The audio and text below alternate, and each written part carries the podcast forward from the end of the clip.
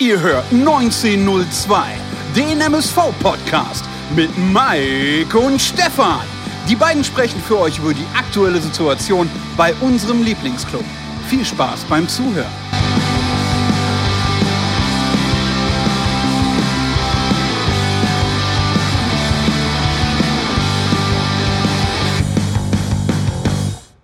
Ein Spieltag neigt sich wieder dem Ende und unser MSV entführt aus Mannheim einen Punkt und spielt demnach 2 zu 2 bei Waldhof Mannheim. 0-0 Gino hat wieder zugeschlagen, denn wenn er nicht nebenbei noch bei Eiscafé Venezia um die Ecke noch seine 450 Euro nebenbei verdient, dann ist er auch in seinem zweiten Leben aktiver Trainer, Fußballlehrer heißt es ja heutzutage beim MSV in der dritten Liga.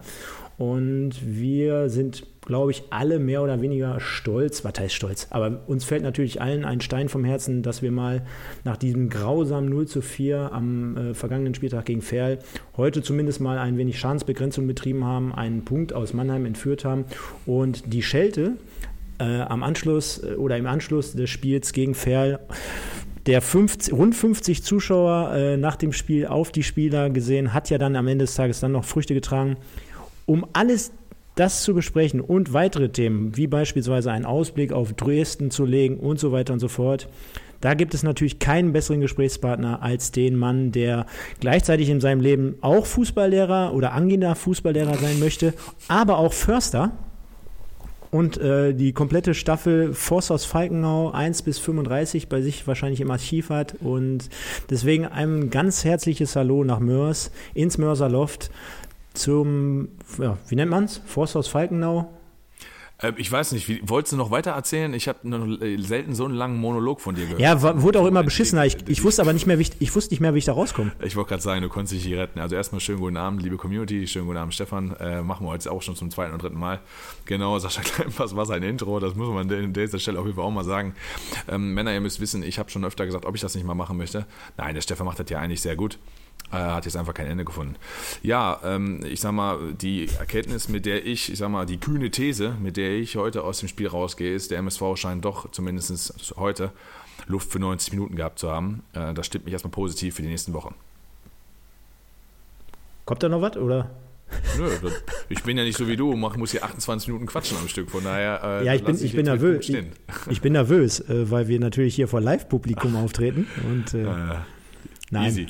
Spaß beiseite. Ähm, ja, wir haben es gerade angesprochen. Wollen wir es vielleicht trotzdem nochmal aufdröseln, indem wir sagen, das Ganze hat ja im Prinzip seinen Verlauf seit dem vergangenen Freitagabend genommen, denn ähm, nach der 0 zu 4 Niederlage lauerten ja der ein oder andere Fan, ich weiß nicht, ob du dabei warst, aber den MSV-Spielern im Anschluss an die Partie an der MSV-Arena ein wenig auf und geigten denen mal so ein wenig die Meinung.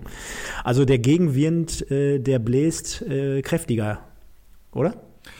Ja, also prinzipiell muss ich erstmal sagen, fand ich das eine gute Nummer, äh, dass da ein paar Fans aufgetaucht sind, die ihren Unmut äußern, weil man muss ja ganz klar sagen, aufgrund der ähm, Lockdown-Geschichten bezüglich Fußball auch, ohne Zuschauer im Stadion, äh, kannst du halt gerade ganz schwierig Einfluss nehmen. Ne? Die Leute schreiben sich die Finger wund in allen möglichen Foren, Fanforen oder Gruppen oder sonst irgendwelchen Chatmöglichkeiten oder auch bei uns, um da irgendwie ihren Unmut loszuwerden und wollen natürlich nicht tatenlos zusehen, wie unser MSV da zugrunde gerichtet wird weil man letztendlich ja keine Entscheidungsgewalt hat. Ne? Man könnte zumindest im Stadion als, als Fan der Kurve oder so, kann man Transparente hochhalten, äh, da kann man ähm, dementsprechend seinen Unmut äußern, indem man pfeift, indem man ähm, vielleicht auch anfeuert, indem man halt irgendwie versucht, als zwölfter Mann von außen ein bisschen Einfluss zu nehmen. Das fällt da alles weg.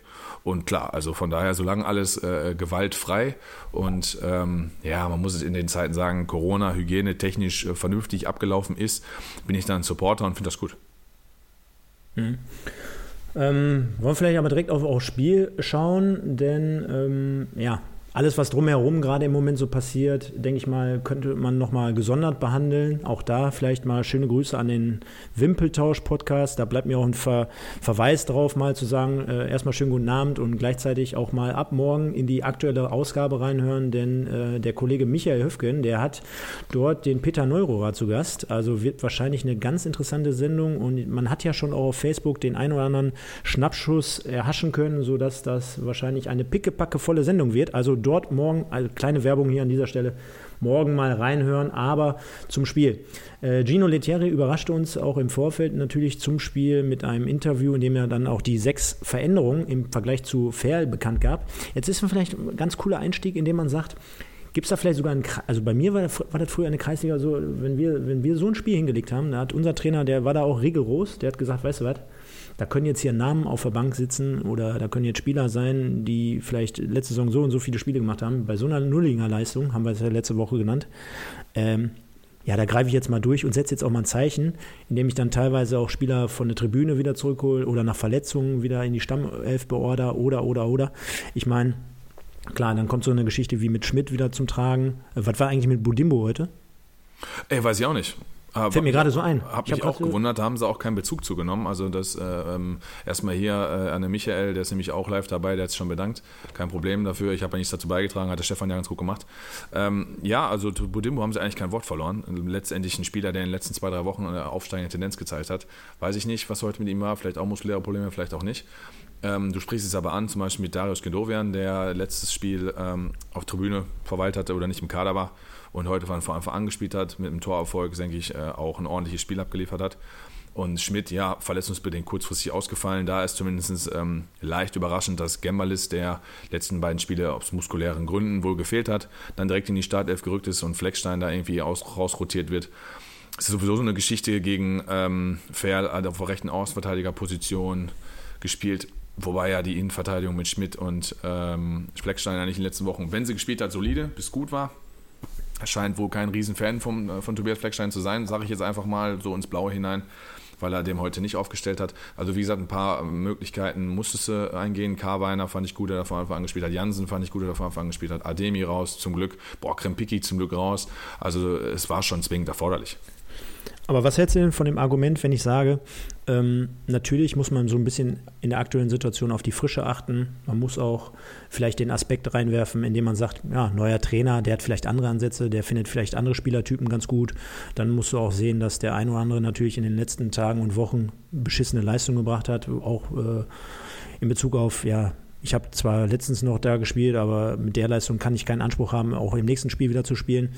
Ähm, worauf ich aber hinaus möchte, ist, ähm, gerade in dieser Saison ist ja schon auffällig, dass diese Rotation im Vergleich zu Stammelf oder Anfangs Startelf und Tribüne oder äh, Bank und dann 90 Minuten. Also du bist ja ein Fan von Kavaina, hört man ja immer wieder heraus.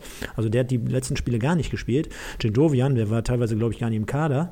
Äh, dann hast du ähm, ähm, ja, Gembalis, der keine Rolle gespielt hat. Klar, jetzt war der äh, nach seiner Verletzung war der wieder dabei, aber du hast ja auch mit dem Fleckstein jemanden gehabt. Klar, jetzt hatte der die letzten beiden Spiele auch vielleicht einen kleinen Hänger, aber grundsätzlich hast du, haben wir ja mal festgestellt, dass der noch einer der solidesten war. Äh, und ähm, da muss ich mir am, ganz, am Ende des Tages einfach die Frage stellen, klar, Trainer ist neu. Auf der anderen Seite, ich denke mal, der wird schon mehrere Wochen und Monate den MSV beobachtet haben. Und wir haben ja alle, wie wir wissen, auch drei Co-Trainer. Also man sollte jetzt, denke ich mal, egal welche Gründe wir jetzt da aufführen, irgendwie jetzt mal, zumindest im Dezember mal sagen, jetzt haben wir die Saison vier Monate gespielt, da solltest du schon mal irgendwie einen Kern haben, damit du eine Mannschaft hast, die dann irgendwie eingeschworen ist und eingespielt ist. Ja, bei den drei Co-Trainern habe ich immer das Gefühl, dass viele Köche verderben den Brei. Also irgendwie bin ich da mit dieser ganzen Situation nicht so ganz glücklich. Auch wenn ich das ein oder Interview von dem Klug sehe, bin ich da nicht ganz irgendwie glücklich mit. Das ist aber nur meine persönliche Meinung dazu.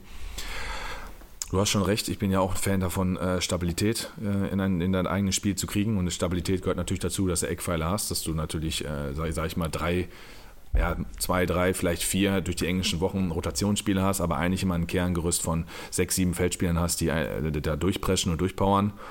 Es ist aber so, dass die Leistungen natürlich nicht gestimmt haben. Und als Trainer hat der Gino Literi ganz offensiv formuliert, dass er ähm, an die Ehre appelliert hat und äh, an die richtungsweisenden äh, Wochen für den Verein und an die Existenzen der Mitarbeiter und sonst irgendwas. Das ist natürlich ein Joker, der, der A, neuer, den A ein neuer Trainer bringt, der eigentlich einen Effekt mitbringen soll, dass man diese Ansprache nicht braucht der dann irgendwann, weiß ich nicht, Richtung 25. Spieltag mal so eine Aussage bringt und kommt dazu, wenn er sie jetzt schon bringt, was will er denn sagen, wenn die nächsten Wochen nicht laufen? Will er dann nochmal sagen oder was will er sich dann wiederholen? Also er hat schon ziemlich harte Worte gefunden, die letztendlich zur Situation auch passen, gar keine Frage. Aber die hat er sich natürlich jetzt, den, diesen Joker hat er sich jetzt schon gezogen. Und zum Thema Personalien ähm, mit Stabilität und sonst irgendwas. Die Wechsel kommen natürlich dadurch zustande, dass einfach solche Minusleistungen kommen. Also ähm, ich kann mir sogar vorstellen, dass er vielleicht bei, nach dem Halle-Spiel für sich selber als Trainer, als Neuer gesagt hat, du, Krempiki als Beispiel mal genommen, äh, hat nicht gut gespielt oder war irgendwie war, war schwächer den gebe ich eine zweite Chance, den lasse ich nicht fallen und wird natürlich dann bitterböse enttäuscht im Spiel gegen den SC Verl. Und dass der dann jetzt nochmal sagt, mit Gembalis einen jungen Spieler, mit Gendovia einen jungen Spieler, ähm, so nach dem Motto, ist mir alles scheißegal, äh, ähm, ich bringe heute die Jungen, schlimmer kann es eh nicht werden, ist oft so die letzte, letzte Ausweg, letzte Notbremse. Was mich halt jetzt interessieren würde und wird, ist ganz klar die nächste Reaktion zu Hause gegen Dresden, weil das eine Mammutaufgabe, machen wir uns nichts vor, Dresden ist super drauf. Und dann, kommen wir auch später noch zu, hast du halt den, den Krisengipfel im, am Betzenberg. Ne? Das sind natürlich jetzt zwei Spiele, wo du gegen Dresden eigentlich, machen wir uns nichts vor, wahrscheinlich den kürzeren ziehen wirst, ähm, maximal einen Punkt. Und dann geht es gegen Kaiserslautern um Leben und Tod. Ja, ich denke mal, ähm, das, ist, das ist ja sowieso so ein zwiespaltiges Schwert. Ne? Also machen wir uns nichts vor. Hätten wir, hätten wir nach einem 0-4 jetzt gesagt, oder er hätte jetzt kaum Veränderungen gefunden zur Startelf, hätten wir alle gesagt, boah, wie kann denn ein Trainer jetzt nicht reagieren? Wir hätten sechs Wechsel heute auch nicht funktioniert und wir hätten heute wieder verloren. Hättest du wahrscheinlich auch so argumentiert, dass du gesagt hättest, äh, boah, was ist ja, was ist ja blöd? Also stellt, er da jetzt arrivierte Spieler oder Spieler mit mehr Erfahrung oder mit mehr mehr einsetzen diese Saison auch für Bank und wechselt so krass durch. Ne? Also ich meine, wir sind gerade beim MSV sowieso, glaube ich, in einer Situation, in dem äh, jede Entscheidung hinterfragt wird und kritisiert wird oder angezweifelt wird. Ne? Ob die jetzt dann letztendlich dann zum, zum Erfolg oder zur, zum, zum, ja, zur Niederlage führt, sei mal dahingestellt, aber gerade wird ja sowieso alles hinterfragt. Und von daher ähm, sage ich ja auch immer bekanntlich, ähm, das Ergebnis zählt. Wir haben 2-2 geholt, einen Punkt. Und würde ich sagen, trotzdem, weil hier viele, viele Leute gerade schon aktiv sind. Wir können ja, ich lese mir auch alles durch, genau. Genau, ja, ist ja schön, dass du ja durchliest. Äh, Wäre ja trotzdem ganz cool, dass der in die Sendung einbaut. Ähm, der Yamadas 1902, der schreibt zum Beispiel, ich bin mit dem Spielergebnis und Leistung heute eigentlich ganz zufrieden, darauf lässt sich doch mal aufbauen. Also ich denke mal, der Tenor wird bei allen in etwa ungefähr gleich sein, auch bei uns. Äh, wir unterschreiben diesen Punkt, denke ich mal. Ähm, Jona schreibt zum Spiel, äh, unglaublich viele Fehler und Fehlpässe oder unglaublich viele Fehlpässe, mehr Mut nach dem Tor, danach leider wieder nachgelassen. Außerdem Kontra, keine Punkte bei Kicktipp geholt, Rest folgt, da ich nicht viel zu schreiben darf. Okay, klar, Kicktipp kommen wir gleich.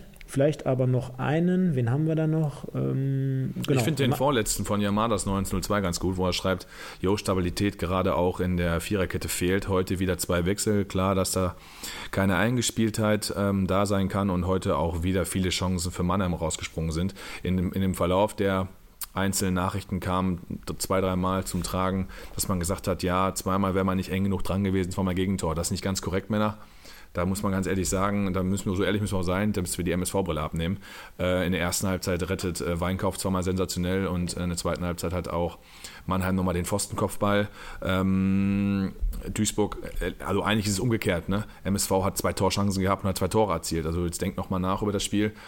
Wir hatten einen super Spielzug, den dann Gendovian vollendet hat. Meiner Meinung nach auch durch einen leichten Torwartfehler, aber gut, den nehmen wir gerne mit und Stoppelkamp mit einem sensationellen Schlenzer ins lange Eck. Die beiden Tore von, von, von Mannheim sind sicherlich auch zwei super Kunstschüsse, aber auf deren Seite stehen am Ende fünf, sechs Torschancen beim MSV 2. Also es war eigentlich eher umgekehrt. Deswegen äh, spreche ich hier heute auch von einem Punktgewinn. Und was Yamadas da schreibt mit der Stabilität, die hinten fehlt, ähm, ich habe auch irgendwo gerade gelesen, ich glaube beim Jona, dass den Gembalis ganz gut fand, fand ich auch. War sicherlich seine beste Saisonleistung. Aber klar, die Abläufe fehlen dann, ne, wie beim zweiten Tor. Zum Beispiel, wo Sauer halt äh, nach außen verteidigt, was gar nicht passieren darf als Außenverteidiger. Du musst immer innen zumachen, um ihn nach außen zu drängen. Und äh, Gembalis dann zu spät rausrückt. Ähm, mache ich gar nicht an Gemmerles fest, sondern Sauer muss das einfach anders verteidigen. Und das sind natürlich so, so, so, so Kleinigkeiten, die, wenn du eine Viererkette hast, die am 12. Spieltag zehnmal zusammengespielt hat, wäre das was anderes. Aber wie oft haben wir denn dieselbe Viererkette diese Saison aufgeboten? Also ich habe die Statistik zwar nicht im Kopf, aber mehr als dreimal wird es nicht gewesen sein.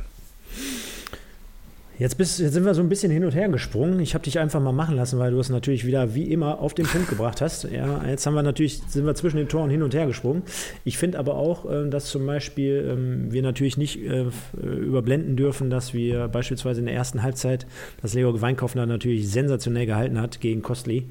Also du kannst dich erinnern, wir haben auch zwischendurch nochmal gesprochen. Für mich war das eine tausendprozentige Chance. Ja, äh, natürlich absolut. hat er da sensationell gehalten, aber ähm, der Abstand zwischen Ball oder Schuss und äh, Torwart, der war jetzt auch nicht so groß gegeben, dass er komplett freies Tor hatte. Hast also auch der, recht, ja. der, der, der Winkel, da war, also nicht der Winkel, aber der Abstand war relativ knapp für, einen- für einen Schützen. Trotzdem, machen wir uns nichts vor, so eine Chance hat der MSV im ganzen Spiel nicht gehabt, außer die beiden Tore natürlich. Und die waren selbst, selbst die waren nicht so groß wie diese Chance, aus meiner Sicht.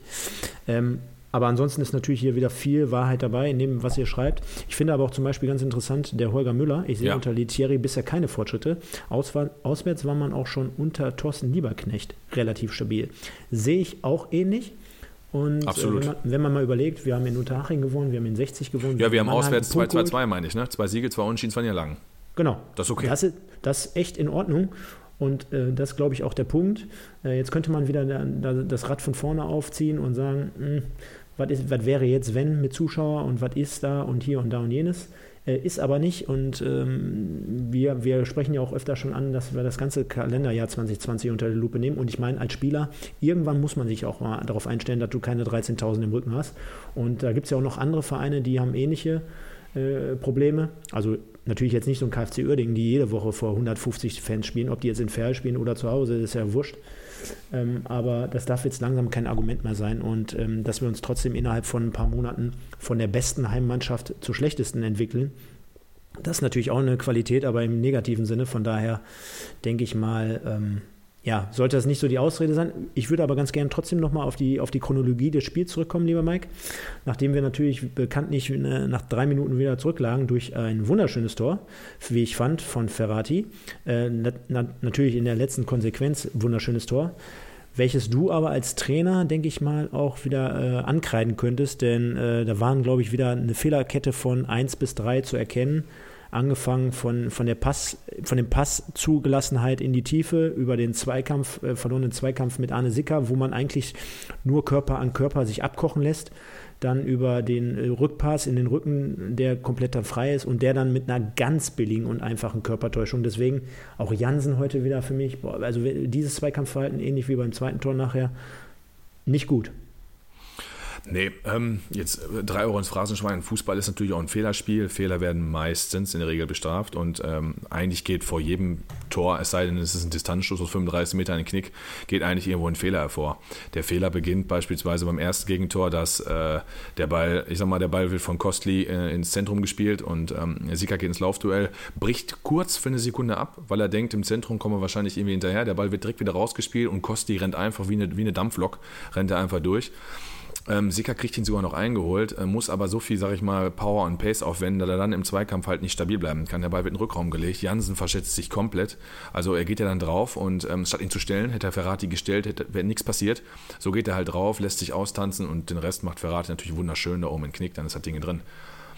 Ja, ähm, ich will jetzt nicht sagen, so Tore passieren, das hätte man alles vorher verteidigen können. Ähm, da hat uns jetzt auch jetzt aus Mannheimer Sicht ist natürlich ein schöner Spielzug, gar keine Frage. Es sind aber doch dann halt zwei eklatante Dinger. Ne? Sicker rennt halt die letzten drei, vier Wochen schon seiner Form hinterher. Da sagt man beim Vermey, der braucht eine Pause, ist überspielt. Sicker spielt jedes Spiel durch. Warum man da Brettschneider nicht mal die Chance gibt, von Anfang an ähm, zu Darf ich dich mal kurz unterbrechen? Brettschneider defensiv eigentlich immer ganz gut gestanden hat, verstehe ich nicht.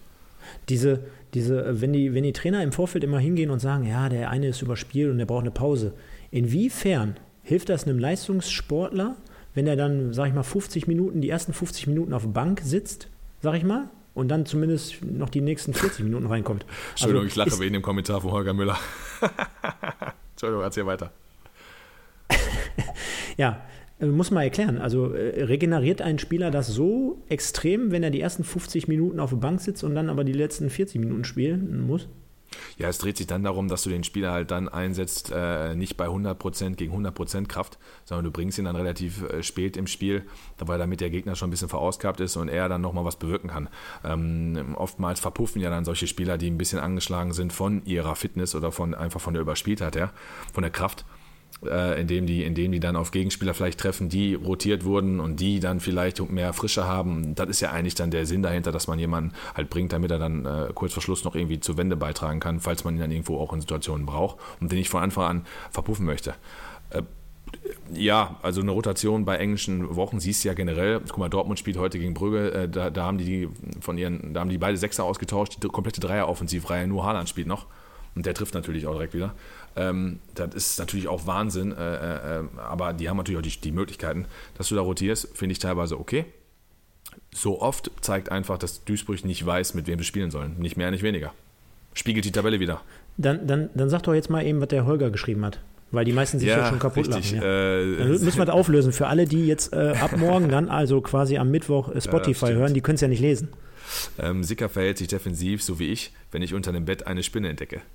Ähm, ja, also es ist definitiv so, hatten wir letzten zwei, drei Postkarten. Holger, was bist du für ein Mann, ey? Mensch. Was soll denn Frau denken? Dass Arne Sicker seiner Form natürlich völlig hinterher rennt. Ne? Also hatte offensiv zwar da gute Aktionen, okay, aber es war defensiv letztendlich nicht seine einzige Szene, in der er nicht, in der er nicht gut aussah. Aber gut, ähm, müssen die Verantwortlichen wissen, bis Dresden ist nicht, ist nicht weit. Und ich denke, Arne Sicker wird auch dort wieder spielen. Ob er ihm damit einen Gefallen tut aktuell, weiß ich nicht. Gut, auf der anderen Seite, klar, du hast jetzt Brettschneider ins Spiel gebracht, der seine Sache zumindest bei ein, zwei Kurzeinsätzen ordentlich gemacht hat. Weißt du aber auch, wie es ist, ne? wenn du so einen arrivierten Mann hast, der es zumindest letzte Saison bewiesen hat und äh, du ja, weiß ich nicht, ob ich da als Trainer auf der Position dann. Du hast Stoppelkamp auch draußen gelassen gegen Halle von Anfang an, du hast Vermey auch draußen gelassen äh, von Anfang an gegen Ferl. Also warum? Klar, wenn einer zu lange zu scheiße spielt, ja, klar, natürlich. Also, ähm, sorry, ist kein Argument. Wir, ja. wir, wir, beide haben uns die auch per WhatsApp die letzte Zeit öfter darüber aufgeregt. Also von daher, ähm, dem, ich weiß nicht, und selbst wenn es eine Denkpause ist, Ne, es muss ja nicht immer auch immer nur eine physische Pause sein, es kann ja auch einfach mal eine mentale Pause sein, damit er dann wieder auch A, vielleicht auch mal merkt, oh, ich kann mir das auch nicht immer so erlauben, aber B, vielleicht aber auch vom Kopf her mal durchatmen kann und dann vielleicht auch mal ein bisschen unbedarfter in so ein Spiel reinkommt. Also, ich meine, du kannst ja nicht, wenn einer schlecht spielt, andauernd den wieder aufstellen. Ist scheißegal, wer das ist. Selbst wenn das Cristiano Ronaldo bei Juve ist, der zehn Spiele nicht trifft und, und nur Rotze spielt, dann muss du ihn auch mal irgendwann unten lassen. Also, das Argument zählt nicht. Ist ja ein Leistungs Leistungsprinzip, oder? Was sagst du zum Einstieg in Bitcoin und Co.? Ich weiß jetzt natürlich nicht, ob derjenige wirklich ein, äh, ein, richtiger User ist mit dem, mit dem Namen, aber für mich ist auch Weinkauf nicht so in Form. Ja, weiß ich nicht. Hätte ich jetzt auch gar nicht, wäre ich gar nicht drauf eingegangen, ist äh, natürlich Quatsch. Da bin ich dann eher beim äh, Wippeltausch, der sagt, ähm, da, da, musst du schon gucken, dass du nächstes Jahr einen adäquaten Ersatz findest, wenn äh, Weinkauf irgendwo anders hinwechselt. Wird ja wahrscheinlich so passieren. Wer, wer hätte das am Ende der letzten Saison so gedacht, ne? Kann man so stehen. Jetzt schreibt so er sogar noch doch, doch mit Zwinkern. Ja, ja, gut. Wollte mal einen ironischen Beitrag leisten. Ja, gut, ja. also mit, mit sicherlich mit dem Zwinkern genommen. Also Weinkauf ist natürlich unsere Lebensversicherung, ne? Nein. Aber muss man, muss man jetzt vielleicht nochmal äh, mit dem Abschluss jetzt zur ersten Halbzeit, muss man nur festhalten, also das Tor von, äh, von Mannheim, zumindest in der Vollendung, hervorragend durch Verratti oder Ferrati. Äh, ja, sage ich auch schon Verratti. Äh, der spielt mit Sicherheit nicht bei Paris Saint-Germain, sondern bei Waldhof Mannheim, also Ferrati. Und äh, Leo Weinkauf dann in diesem Fall dann ohne Chance, was natürlich positiv war, denn jeder, der äh, geschaut hat, wird gedacht haben, ach du Scheiße, jetzt geht das schon wieder los. Die machen genau da weiter, wo sie gegen Ferl aufgehört haben. Äh, sollte nicht so kommen relativ zügig dann halt postwendend der, der Ausgleich durch äh, Jindovian, der letztendlich dann auch überraschend, denke ich mal, für alle äh, von der Tribüne beziehungsweise von, äh, von weiß von ich nicht Couch, woher, von der Couch, von der Couch genau, genau, ähm, in die Startelf beordert wurde und dann halt letztendlich trocken verwandelte. Ja, jetzt sagst du natürlich Torwartfehler, kurze, kurze Ecke, darf niemals passieren. Hat er gut reingenagelt. Äh, ich sage dir ganz ehrlich, ich diskutiere gar nicht über gegnerische Torwartfehler gegen uns. Ist mir sowas vom Wumpe. Ich fand aber sehr erwähnenswert und positiv, dass dieses Tor, egal wie das letztendlich äh, vollendet wurde, dass das wirklich von hinten heraus kombiniert wurde über vier, fünf, sechs Stationen bis letztendlich zu Jindovian, der trocken versenkte. Von daher sage ich, das ist für mich ein absolutes Highlight in den letzten Wochen, dass das passiert wurde, was ich ja gar nicht mehr gesehen habe in den letzten Wochen. Und zwar, dass wir ein, ein Tor erzielt haben über mehrere Stationen, sauber, einfach heraus kombiniert. Gar nicht so sehr, wo ich sagen würde, meine Fresse, wie haben die das jetzt gemacht, sondern mit einfachsten Tugenden, prallen, äh, spielen, äh, passen, flanken, Abschluss und fertig. Ja, konntest du ja auch nicht gesehen haben. Wir haben letztes Spiel 4-0 verloren, davor haben wir 0-0 gespielt, davor haben wir 2-1 verloren gegen Türkgücü durch ein Elfmeter-Tor haben wir da, sind wir, haben wir da den, ja, unser Türchen gemacht. Und davor als wir gegen Viktoria Köln verloren haben. Da hat man nämlich auch so ein schön rausgespieltes Tor äh, mit Budimbo und äh, Stoppelkamp und Vermey und Co. Hast du recht, deswegen haben wir die letzten vier Spiele nicht gesehen. Gebe ich dir in allen Punkten recht, haben wir schön vor denen rausgespielt. Ich hab, mich hat auch die Ruhe begeistert, mit der Gendovian dann den Ball angenommen hat und nicht überhastet drauf geschossen hat, nicht blind in die Mitte gespielt hat. Das hat er zum Beispiel sensationell gemacht. Ähm, ich sage nur, du hast recht über gegnerische Torwartfehler. Äh, ich sage nur, äh, wenn er den unter der Latte am kurzen Pfosten reingenagelt hätte, hätte ich jetzt nichts gesagt. So ist der halb hoch, muss kurzen Pfosten zumachen. Hätte der Weinkopf das Ding reingekriegt, hätte ich mich aufgeregt. Ja, definitiv. Definitiv. Dann hatte, wie wir es gerade schon angesprochen hatten, nochmal Waldhof Mannheim durch besagten Kostli und ich glaube auch Max Christiansen mit der Kopfballchance. Das war auch noch erste Halbzeit, ne? Ja, das, ich sag mal so, ne? Ähm, der, guten Morgen, Maximilian Sauer. Ich hab, weiß nicht, wann er da einrücken wollte.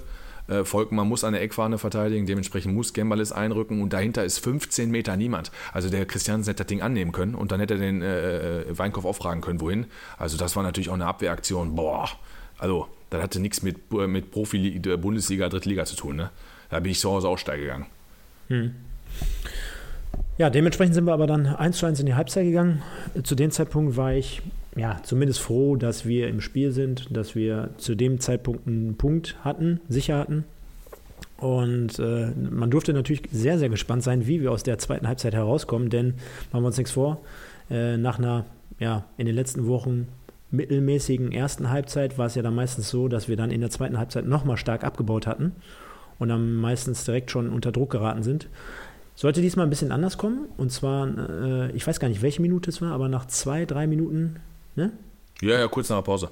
Kurz nach der Pause war es dann soweit, dass äh, Moritz Stoppelkamp ein hervorragendes und ebenfalls sehr schöne, schönes Tor erzielte, äh, geschlänzt ins lange Eck. Und da konnte man natürlich beispielsweise sehen, was das für ein Spieler ist für uns, gerade äh, indem man halt als Unterschied, Unterschiedsspieler dann glänzt, indem der dann halt einen Ball quasi mehr oder weniger aus dem Stand ins lange Eck äh, lupft oder schlänzt, sagt man ja so schön, und dann zum 1 zu 2 stellte.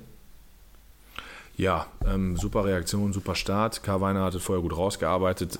Alle sagen, oder die Reporter vor allen Dingen, es war eine Torvorlage von Karweiner. Ja, der Ball wird vom Mannheimer dahin gespielt, aber er hat dem, ist den Ball gut nachgesetzt und ähm, hat sich da, nicht, sich da nicht blenden lassen oder sonst irgendwelche Geschichten. Ähm, Schlenzer super aus dem Stand. Klar, feiner Fußballer, feiner Techniker, super Tor. Da bin ich auch aus dem Sattel gegangen. Wir haben ja beide parallel schon hier ähm, primär du, die technischen Möglichkeiten hier vorbereitet. Wir haben es ja beide gleichzeitig gesehen. Mein Livestream war zwei, drei Sekunden eher, also habe ich dir leider die Freude genommen vom Tor, weil ich schon gejubelt habe. Ja, muss man leider dann so stehen lassen. Äh, war ein tolles Tor auf jeden Fall. Und ein guter Start in die zweite Hälfte. Dann muss man aber auch sagen, haben wir offensiv, bevor wir jetzt gleich zum 2-2 zu kommen, offensiv eigentlich nichts mehr gehabt, bis kurz vor Schluss. Was sagst du generell zu Moritz Stoppelkamp? Ich hatte ja vorhin gelesen im im Chat, dass der Yamadas 1902 geschrieben hat, beispielsweise. Mm, ja, ja, habe ich auch gelesen. Hat sich die Lunge heute aus, den, aus dem Leib gerannt, 80 Minuten immer drauf, ganz stark, geht voran als Kapitän. Ja, also ähm, er hat im Interview danach auch ja auch gesagt, dass er nach seiner Erkrankung, äh, für diejenigen, die es nicht, nicht gesehen haben, nicht hören konnten, dass er seine Erkrankung, es war auch so eine Zeit der Unwissenheit, äh, er hat sich gut gefühlt, Blutwerte waren schlecht, da muss es nochmal ins Krankenhaus und äh, ein ständiges Auf und Ab konnte keine Vorbereitung machen, hatte dann kein Training, direkt die englischen Wochen und holt sich eigentlich die Fitness mehr über die Spiele und sagte über sich selber, dass er so ungefähr bei 70 Prozent ist. Das sieht man ähm, in, in Bezug auf sagen wir, Defensivarbeit, die ist jetzt nicht so da, was ich auch vollkommen okay finde. Er soll sich dann seine, seine, seine Kraft so einteilen, dass er halt in den offensiven Momenten da ist, weil er ja auch gut macht. Ähm, da sieht man seine Erfahrung auch im Alter, hat viel mitgekriegt und weiß dann genau, dass er in den Situationen dann halt auch da sein muss und vorne reinrückt und offensiv Präsenz zeigt. Hat mir auch sehr gut gefallen. Also ähm, ich weiß nicht, ob der für mich dann heute Zebra auf the äh, Match ist oder auf the Week ist, aber hat mir, hat mir gut gefallen, fand ich ging voran. Wie siehst du das? Ja, äh, auch ähnlich. Ähm, hat ja eigentlich auch auf so einer vakanten Position gespielt, die du ja auch letztes Mal gefordert hast. Ne? Du hast ja gesagt, so komm, der soll weiter vorne drin sein, wenn die Fitness noch nicht genau. so, äh, so, so passt. Und ich meine, ob es jetzt wirklich von Letieri so als zweite Spitze beordert wurde oder so ein bisschen dahinter verdeckt mit, mit sehr viel Freiraum oder als Freigeist, äh, Freigeist so rumschwebend, ähm, ja. Ja. Genau, an dieser Stelle nochmal äh, viele Grüße und vielen Dank an den Michael Höfgen, Wimpeltausch Podcast, kann ich euch allen nur ans Herz legen.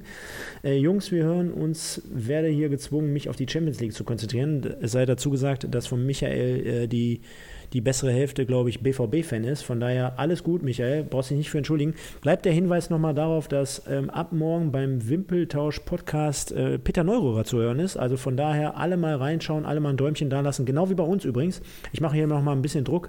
Ich sehe, dass wir gleichzeitig mit 17 Zuschauern sind und wir haben nur sieben Likes. Wie kann das? Hat der, hat der, hat der Michael dir Geld gegeben? Dass ich so viel Werbung mache. Ja, äh, partizipiere ich da irgendwie dran noch oder kommt da noch irgendwie was? Kommt da morgen eine Überweisung oder wie läuft das? Ja, das ist so ein Ding zwischen mir und Michael. Also da, da machst du jetzt nichts dran, wenn ich ehrlich bin. Bevor wir zu 2-2 kommen, würde ich mal ein paar Kommentare hier mit reinnehmen, weil da ein paar interessante Sachen gesagt wurden. ähm, die dann alle Bezug nehmen auf die finanzielle Situation sind. Also mit Marcel Sprint ging es los, auch wenn es keine Ausrede sein darf. Vielleicht sind deswegen die meisten äh, Jungs im Kopf nicht frei, also bezogen noch auf die Finanzen. Dann Tobias Testegen schreibt, äh, dann wäre aber die große Frage, wo ist die Kohle für Daschner, Sliskovic und Albotatin? Das war ja für Drittliga-Verhältnisse nicht wenig. Yamadas entgegnet sofort mit, macht eigentlich der Klug noch das Standardtraining oder wer macht das momentan bei uns? Das können wir gleich noch äh, seitlich vielleicht mit reinnehmen. Und haut direkt raus, Tobias, das Geld verpufft. Schuldenmaximierung wurde damit meiner Meinung nach verhindert. Ähm, ich bin da bei Yamadas. Tja, was soll ich jetzt dazu sagen?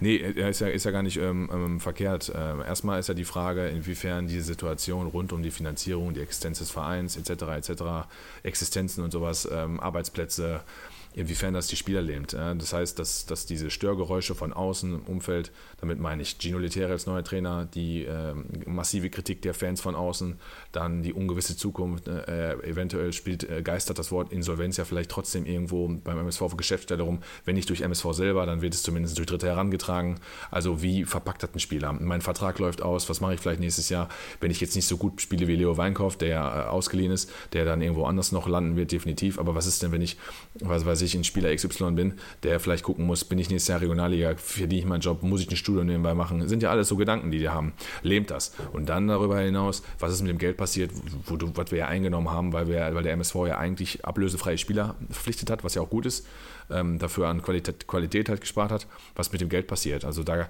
ist es ja auch so, dass der, dass der Etat ja meist teilweise vorher schon festgelegt werden musste und das Geld dann wahrscheinlich wirklich zur Schuldentilgung etc. eingesetzt wird. Anders kann ich es mir zumindest nicht vorstellen. Ich denke mal, dem ist nicht mehr viel beizupflichten. Ähm, ich will nochmal aufs 2 zu 2 äh, hinaus oder darauf zurückkommen. Und zwar, ähm, du hast es vorhin schon mal angesprochen, ähm, das Abwehrverhalten. Ich meine, du warst ja selber so ein Defensivstratege. Und jetzt haben wir ja gerade schon gehört, äh, da darf so ein Rechtsverteidiger wie Maximilian Sauer, der, der ja übrigens viele Jahre auch in der zweiten Liga gespielt haben, hat. Und äh, das verstehen wir ja teilweise bis heute nicht, weil die Leistung, die er diese Saison zeigt, nach, ja gut, muss man jetzt auch sagen, in den letzten Wochen auch ein wenig Stabil Stabilisation äh, hinten drin, äh, ist ja anfänglich sehr, sehr mau gewesen. Aber auch dort wieder, gerade beim 2-2, ich sag mal so, bei so einem Ferrati, äh, klar, da denkt man beim 1-0, leckt mich am Arsch, hat der eine geile linke Klebe oder ein geiles Füßchen dass er dann jetzt in dem Fall auch mit rechts nach innen ziehen kann, äh, da den äh, erstmal den Sauer stehen lässt mit einem billigen Wackler und dann noch schön vollenden kann mit dem rechten Fuß ins lange Eck. Klar, denkt man vielleicht nicht, also gerade wenn man sich so an die Zeiten von Ian Robben erinnert, also diesen, diesen Wackler von der anderen Seite, den hat er eigentlich auch eher weniger gemacht. Auf der anderen Seite mir einfach zu billig, so ein Tor äh, zu bekommen. Ja, definitiv. Ähm, ich, ich, ich, glaube, ich glaube sogar, dass äh, in dem Fall ich meine, auf der anderen Seite, jeder von Mannheim wird sagen, jeder Mannheim-Fan wird sagen, beide Tore mega. Ja, natürlich. Ja, klar. Das ist immer eine Frage des Blickwinkels, genauso wie wir sagen, Stoppelkamp-Tor ist mega. Und dann werden die sagen, Alter, der Kawainer war gegen drei Mannheimer im Zentrum, wie konnten die das nicht verteidigen? Gar keine Frage. Ähm, zum Tor. Ich fand nicht mal, dass Ferrati dann großen Wackler gemacht hat. Ähm, Sauer hat die Außenseite so, äh, so zugemacht, dass eigentlich nur innen übrig blieb. Dann ist er halt dann durch die, durch die Mitte durchgegangen, ähnlich wie Djanic letzte Woche gemacht hat. Da wurde ihnen durch die Duisburger Abwehr auch nur die, den Weg zum Tor freigemacht, so nach dem Motto, bitte, geh doch durch. War in dem Fall halt auch. Und Ferrati hat es ja dann im Interview danach auch gesagt, ist äh, Linksfuß und hat gerade schon in frühen Tagen der Jugend angefangen, auch seinen schwachen Fuß zu trainieren, also beidfüßig aufgewachsen. Und er sagt, er kann nicht links wie rechts und äh, fand, das, fand das für ihn natürlich super, da er so in die beiden Schussmöglichkeiten kommt und Innenseite würde auch trainieren. Also gut, was soll ich jetzt dazu sagen? Also es ist, es ist eine ähm, Verkettung äh, bei Ferrati von Wiederholung für Wiederholung. Wie viele Schüsse wird der wahrscheinlich schon in seinem Leben mit Innenseiten in lange Ecke geschlänzt haben? Also von daher, wenn er so einen Mann dann reinlaufen lässt, egal ob erst zweite, dritte Liga, wenn er die Schusstechnik hat, die, die, die gibt es auch in der dritten Liga, so Leute. Ne? Siehst Stoppelkamp ja auch. Also von daher ähm, haben wir da schlecht verteidigt. Ähm, Leo Weinkauf kann das Ding nicht halten. Geiles Tor, Ende. Ich denke mal, gerade nach dem 2-2, und da war ja noch ein bisschen Zeit auf Uhr, da kam bei dem einen oder anderen Fan jetzt schon wieder die Gedanken durch, so nach dem Motto, ach du Scheiße, fängt die Kacke schon wieder von vorne an und jetzt fangen wir uns gleich wieder ein und so weiter und so fort. Sollte letztendlich aber bei dem 2-2 bleiben und ich meine, wir, wir lesen ja hier schon viel im Feedbacks der Fans hier im Live-Chat. Ähm, ich kann mich da nur anschließen und sage, hätte ich sofort im Vorhinein unterschrieben, würde ich sofort mitnehmen. Äh, sieht man auch an meinem, an meinem Ergebnis, was ich bei Kicktipp getippt habe. Kommen wir gleich zu. Ähm, von daher ähm, wollen wir da einen Haken dran machen an die 90 Minuten jetzt erstmal und vielleicht nochmal die eine oder andere Stimme jetzt gerade bei Magenta mit reinnehmen und auch vielleicht gleich zu unseren Bewertungen kommen? Oder hast du generell noch was zu den 90 Minuten? Denn kannst mich gerne korrigieren. Jetzt waren vielleicht nochmal so die ein, zwei knifflige Situationen. Jendovian hatte nochmal kurz vor Schluss einen, ganz guten Abschluss nach einer Ablage, die du, die wir beide gefeiert haben, indem wir das ja zusammengeschaut haben. Aber so übermäßig viel war jetzt auch nicht mehr nach dem 2-2. Nee, ähm, die Quintessenz für mich jetzt erstmal ist, ähm, der Fußball an sich, bevor wir dann irgendwann über Taktik und sowas sprechen, besteht ja für meine Verhältnisse oder aus meiner Sichtweise aus äh, drei Grundtugenden. Das ist natürlich A, die Laufbereitschaft, das ist das Zweikampfverhalten, das ist die Kommunikation. Und alle drei Sachen waren heute stark verbessert. Das sind aber auch eigentlich alle drei Sachen, die, wenn man äh, am Wochenende auf den Platz geht oder unter der Woche, die immer da sein müssen. Und erst wenn diese Basics da sind, braucht man überhaupt über Taktik und zu sprechen, weil du die beste taktische Ausrichtung und die beste Trainerarbeit bringt nichts, wenn der Spieler nicht schafft, seine 100% äh, Physis auf den Platz zu kriegen. Aus welchen Gründen auch immer. Trainerschuld, Spielerschuld, schlecht geschlafen, was weiß ich, dicke Eier, keine Ahnung. So, ähm, da fand ich gut, dass, die, dass, diese, dass diese Komponenten zurückgekommen sind. Ich fand gut, dass der MSV 90 Minuten dagegenhalten konnte und nicht nach 60 Minuten eingebrochen ist, weil die Angst hatte ich die ganze Zeit. Und mich hat gefreut, dass MSV so effektiv war. Also zwei Torchancen, zwei Tore ähm, ist in unserer Situation sehr, sehr wichtig, weil das gibt dir den Glauben an das Offensivspiel zurück. Du hättest auch zwei Torchancen heute haben können und verlierst 2-0. Hm. Ich möchte mal hier den Punkt aufnehmen von Andreas Morowetz, ich glaube, ich, ich hoffe, ich habe ihn jetzt richtig ausgesprochen, finde unser defensives Mittelfeld viel zu leicht äh, überspielt. Kamawaka wird oft unglücklich auf dem Feld, zu weit weg vom Gegner, grausiges Stellungsspiel, Ball kommt auf drei Metern nicht an. Wenn du uns öfter verfolgst oder regelmäßig, ähm, wir sehen das ja genauso. Also die, wir haben es so oft schon angesprochen, gerade die Achse, sprich Innenverteidiger und defensives Mittelfeld, ist natürlich komplett ausgewechselt, aber eher zu, im Vergleich zum Schlechteren. Und ähm, jetzt kann man sich leicht machen und sagen, so ein Ben Baller und ein Tim Albutat kannst du für ein MSV auf Drittliganiveau in der zweiten Saison äh, nicht ersetzen. Auf der anderen Seite, ja, also die spielen ja trotzdem immerhin dritte Liga, ne? Und das sind ja Profis und Camo Walker zumindest auch mal bunt. Ich weiß nicht, wie er gemacht hat, aber der hat sich da irgendwie reingeschlichen, der Fuchs, der, der Storch. Der Storch, der hat sich da, da reingeklettert. Der, der, also du musst, wir, müssen mal, wir müssen mal recherchieren, wie er es gemacht hat. Ob er wirklich durch seine spielerischen Qualitäten ähm, dort äh, geglänzt hat oder ob er irgendwie da so ein kleines Schlingelchen ist, indem er sich da irgendwie reingezeckt hat. Ich äh, weiß nicht, vielleicht von hinten oder so, obwohl, von, ja, ich sage lieber nicht von hinten. Ähm, ich weiß nicht, wer das gemacht hat, aber Andreas, sei gegrüßt. Du hast vollkommen recht. Ähm, das ist so eine Position oder das sind so Positionen, die mir auch nicht gefallen. Äh, ich weiß nicht, ob euch das auch immer wieder auffällt. Auch ein Max Jansen, den ich am Anfang ja noch ganz gut fand und auch teilweise letzte Saison ganz gut fand, wenn der, glaube ich, einen ganz guten Nebenmann auch sich, neben sich hat. Denn ich, so spielerisch und Einsatzwille will ich den gar nicht abstreiten, aber der hat ein Riesenproblem, genau wie äh, Conor Krempicki. Ich meine, der hat noch ganz andere Probleme. Aber, mein Gott, der hat Riesenprobleme, der Kollege. Ja, aber ey, ganz ehrlich, Max Jansen, der kommt ja gar nicht aus dem Quark. Der kommt ja gar nicht ja, von das der trotz Stelle. seiner Größe, ne? Du hast ja das Gefühl, der hat immer nur, der steckt 90 Minuten komplett im Treibsand fest. Ehrlich, der kommt ja nicht vom Fleck. Der Nein. ist ja so antrittsschwach. Also der hätte bei FIFA, glaube ich, Minuswerte im, im, im, im, im Antritt. Wahnsinn. Ich mag den eigentlich, ne? Also nicht falsch verstehen. Ich mag den, aber der kommt nicht aus dem Pushen. Nee, brauche ich jetzt auch nicht viel zu sagen, ist äh, vollkommen richtig. Wir sind auf 6 definitiv nicht gut besetzt, das kann man ganz klar sagen.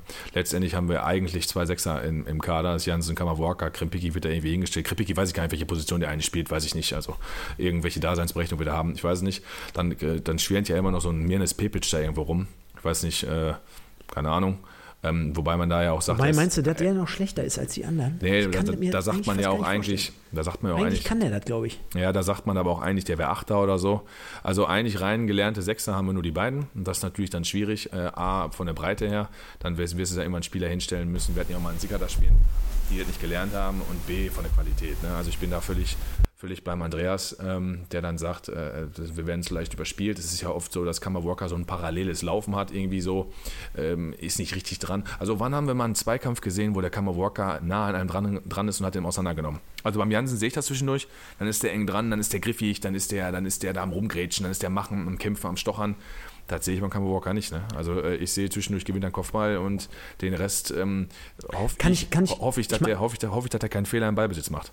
Ich meine, habe ich ja letzte Woche schon gesagt, ne? Äh, ich finde den immer richtig gut, wenn er sich einfach nur dahin stellt, in den Weg. So, ne? Also wenn er gar nichts macht und der Gegner kommt auf den Zug gelaufen, der, der steht einfach da und der, der Gegner sieht dann einfach einen großen schwarz, äh, schwarzen Mann, sage ich jetzt mal.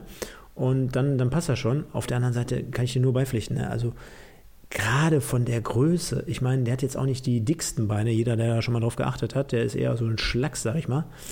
Ähm, trotzdem, da muss doch viel mehr körperliche Präsenz kommen und äh, war ein gewonnenes Kopfballduell und viel mehr mal da so richtig. Du hast, du, ich habe das Gefühl, der spielt immer komplett mit angezogener Handbremse. Ne? Der, der geht nicht mal richtig zur Sache, nicht mal richtig rein, dies und das nicht. Und das ist mir dann einfach insgesamt ein bisschen viel zu wenig. Äh, der Holger schreibt jetzt gerade nochmal, ähm, äh, lieber Mike, das ist ja auch so ein Lieblingsthema von dir. Wie erklärt ihr euch, dass Hetwa gar nicht mehr zum Zug kommt? Ja, ich wollte, ich bin jetzt gerade parallel dabei und wollte mir noch die dritte Liga mal kurz aufmachen, MSV, mhm. äh, wer da jetzt noch alles im Kader war, weil das definitiv eine Sache ist, die mir auch ein bisschen im Magen liegt. Wir hatten das ja im letzten Podcast auch, äh, beziehungsweise zum Spiel gegen Halle war das dass ähm, Hetwa in dem Spiel nicht eingesetzt wurde und äh, wo wir vom Momentum gesprochen haben, junger Spieler, der kriegt wahrscheinlich krass positives Feedback in seiner Gemeinde, von seinen Kumpels, Freunden, Familie, Bekannte, was auch immer. Da hat man Momentum mitnehmen muss von dem jungen Spieler, weil der wird früh genug, wird ja schon einbrechen. Die haben ja meistens alle irgendwann ihr Loch. Und wenn ich dann sehe, dass jetzt Brettschneider, Fleckstein und Ademi noch mit dabei waren, muss ich ganz ehrlich sagen, klar, das sind jetzt drei in Anführungsstrichen äh, renommierte Spieler. Ähm, Ademi ist zwar Kernschrott, aber ein renommierter Drittligaspieler. Hätte ich mir jetzt aber gewünscht, äh, zumal wir jetzt zwei Defensivoptionen haben. Ja, gut, wenn er jetzt sagt, der lässt den Ademi, ähm, ähm, äh, nimmt er nicht mit und den Hetwa, dann wäre das konsequent, dann hätte ich das richtig gefeiert und geil gefunden. Aber das wird so ein Trainer nicht machen. Hm. Gar keine Frage. Aber ähm, ich bin auch da ganz klar beim, beim Holger.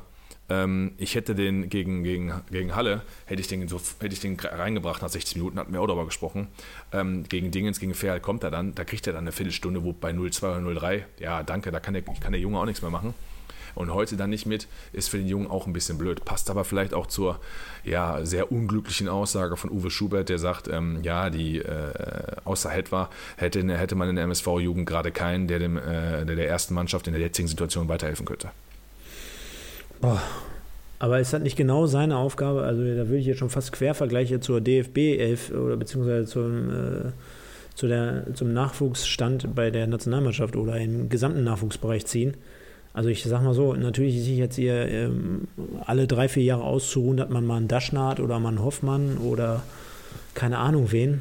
Puh ja, hier, dann auch, ja. ja, hier zu Yamada, dass der dann sagt, bevorzuge Kawaina, aber auch vor Hetman, ja natürlich, das bevorzugen wir auch, das sagen ja auch alle hier. Äh, es dreht sich aber darum, dass der von der Bank kommen soll für Viertelstunde, 20 Minuten und äh, heute war er ja gar nicht im Kader. Das ist ja das große Ding. Yamada fragt auch, was ist mit Pipic, äh, zweite Liga? Ja, der wollte in der zweiten Liga, mit welcher Berechtigung weiß ich auch nicht. Ich kann da nur jeden drauf verweisen, sich ähm, die zehnte Minute, glaube ich, Rostock gegen Duisburg anzugucken, wie der vom leeren Tor das Ding versäbelt und dann auch noch gegen, gegen die Stange rennt. Äh, also, was soll ich sagen? Äh, und hier bei Metal Raider muss ich sagen, ohne jetzt seinen Namen preiszugeben, weil ich kenne ihn, hören wir auch mit Uwe Schubert. Ähm, der hat nämlich in der MSV-Jugend gespielt für drei Jahre und der hat seine, seine, so, seine, so seine persönlichen Erfahrungen mit Uwe Schubert gemacht. Ja. Ich unter anderem auch, äh, weil ich oft gegen ihn gespielt habe. Da war er sogar noch A-Jugendtrainer.